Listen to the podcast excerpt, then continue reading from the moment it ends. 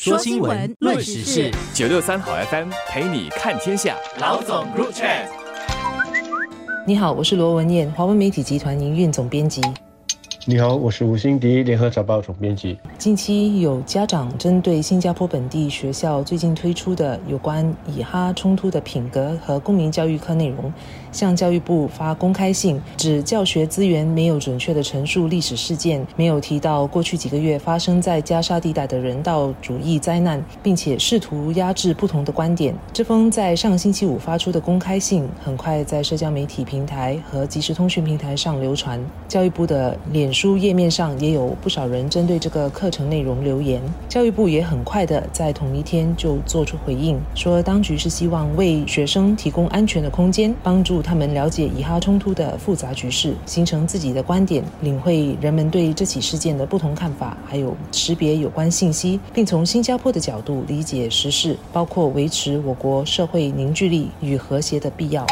当我看到网络上给教育部的公开信以及教育部的回复的时候，我心中的第一个问题就是教育部是否应该在品格和公民教育上来给学生解释这一场以哈冲突？我自己认为教育部的决定并没有错。以哈冲突发生了好几个月，学生看到新闻，也看到画面，还有视频，心中难免会有一些疑问。那么，如果我们让学生自己去社交媒体上寻找答案，那我们知道。往往呢，通过社交媒体，你是会获得来自同温层里那种完全偏向一方的观点。因此，如果我们让学生能够从教育部那里知道整个事情的背景来龙去脉，特别是以哈冲突放在我们这个多元种族、多元宗教的这个社会当中呢，它意味着什么？我觉得是很重要的。也因此，我们首先应该要肯定教育部愿意负起这个艰难的任务来教导我们的学生。那么，从网络上的讨论来看，人们有意见的其实。只是他们认为说，教育部给老师准备的教材，以及老师在教导的时候出现的这些问题，这一点我们下来可以进一步展开来谈。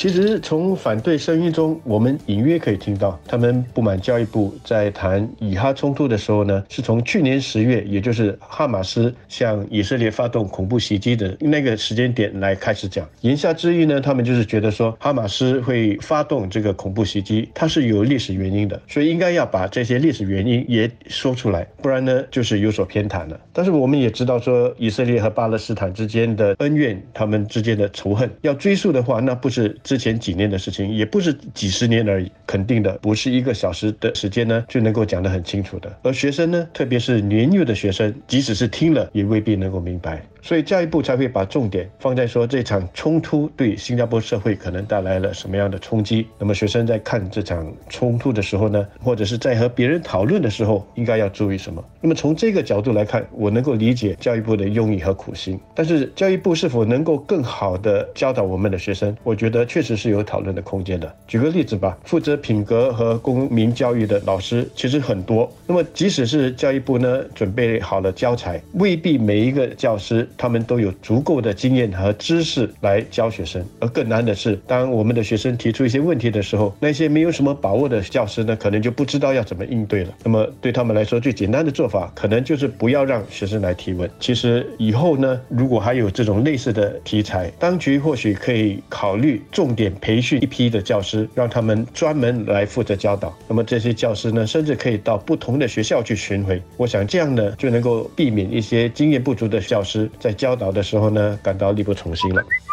以哈冲突是一个非常难向孩子们讲解和讨论的清楚的一个课题，而七岁到十二岁的小学生跟十三到十六岁的中学生，乃至年纪更大的高中生，他们在成熟度、认知、对时事课题的兴趣以及对以哈冲突的理解程度都非常的不一样。老师要跟他们讨论这个课题的角度和方式也会很不同。学校嘛，要么就完全不谈，但在关于以哈冲突的新闻和信息，包括假信息和刻意。煽动人们情绪的内容，在社交媒体平台上和网络上都轻易可见的。今时今日，我们不得不跟孩子们讨论这个课题，至少让他们有一个可以提问或从新加坡角度理解局势的一个机会。我相信，一般家长未必能够很好的跟孩子沟通这个话题。教育部能在这几个月内做成教材，在品格和公民教育课谈这个课题，确实很不容易。既然是品格和公民教育课，就不应该是上历史课或向孩子们陈述引发以哈冲突的历史根源。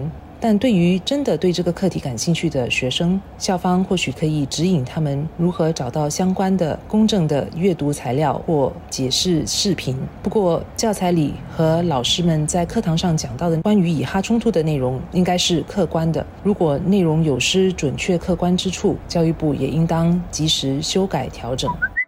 以色列和哈马斯在加沙的冲突在大约五个月前爆发，爆发以后立即引起全球的高度关注，也在世界各地引发大规模的抗议游行，激起了许多强烈、复杂而且敏感的情绪。这股情绪从中东、欧美延烧到亚洲乃至东南亚，新加坡也受到波及。除了刚才所谈到的例子，我国单在这个月还有几起跟以哈冲突有关的事件。警察部队在这个月中就接获通报，说有公众呼吁在新加坡航空展上举行抗议以哈冲突的活动，包括聚集静坐和贴上有关冲突的贴纸。当局也注意到有人在社交媒体平台上发出呼吁，要在新加坡植物园举行游行，以表达对以哈冲突的观点。这些行动都被当局调查，也没发生。以哈冲突课题非常敏感，加上加沙局势仍然很不稳定，任何这类的集会和游行或活动，确实有可能引发发公共秩序的混乱，挑起本地不同社群之间的紧张关系，必须及时的制止。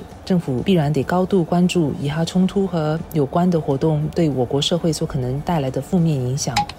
其实，政府在处理跟以哈冲突有关的机会或者是抗议活动的时候呢，跟过去处理其他类似的跟国外政治课题有关的集会或者是抗议活动是一致的，就是呢，不要把国外的政治带到本地来，在本地搞起群众运动，因为这么做只会分化我们的社会，但对于改变现状其实起不了多大的作用。那么试想一想，当局如果这一次因为以哈冲突而破了例，那么下一次当有其他的国际问题出现的时候，而且同样可能会对本地不同的族群或者是社群带来冲击的时候，当局要怎么做呢？别人就会说，因为以前已经有了以哈冲突的这个先例了了，那么他们就会以这个作为理由，要当局呢也同样的批准他们的活动。这样子的话，对新加坡是好还是坏呢？当然，我们是人，看到巴勒斯坦人遭受到那么多的这个人为的灾难的时候，心中难免的会有恻隐之心。但我们在反应的时候，应该要尽量的保持理智冷静。而当前呢，其实是有其他的途径，让我们呢能够采取一些行动来人道协助巴勒斯坦人的。在我们想要采取具体的行动，为我们自己觉得不对的事情做一点什么的时候呢，让我们也提醒自己，不要把国外的纷乱带到自己的家园里。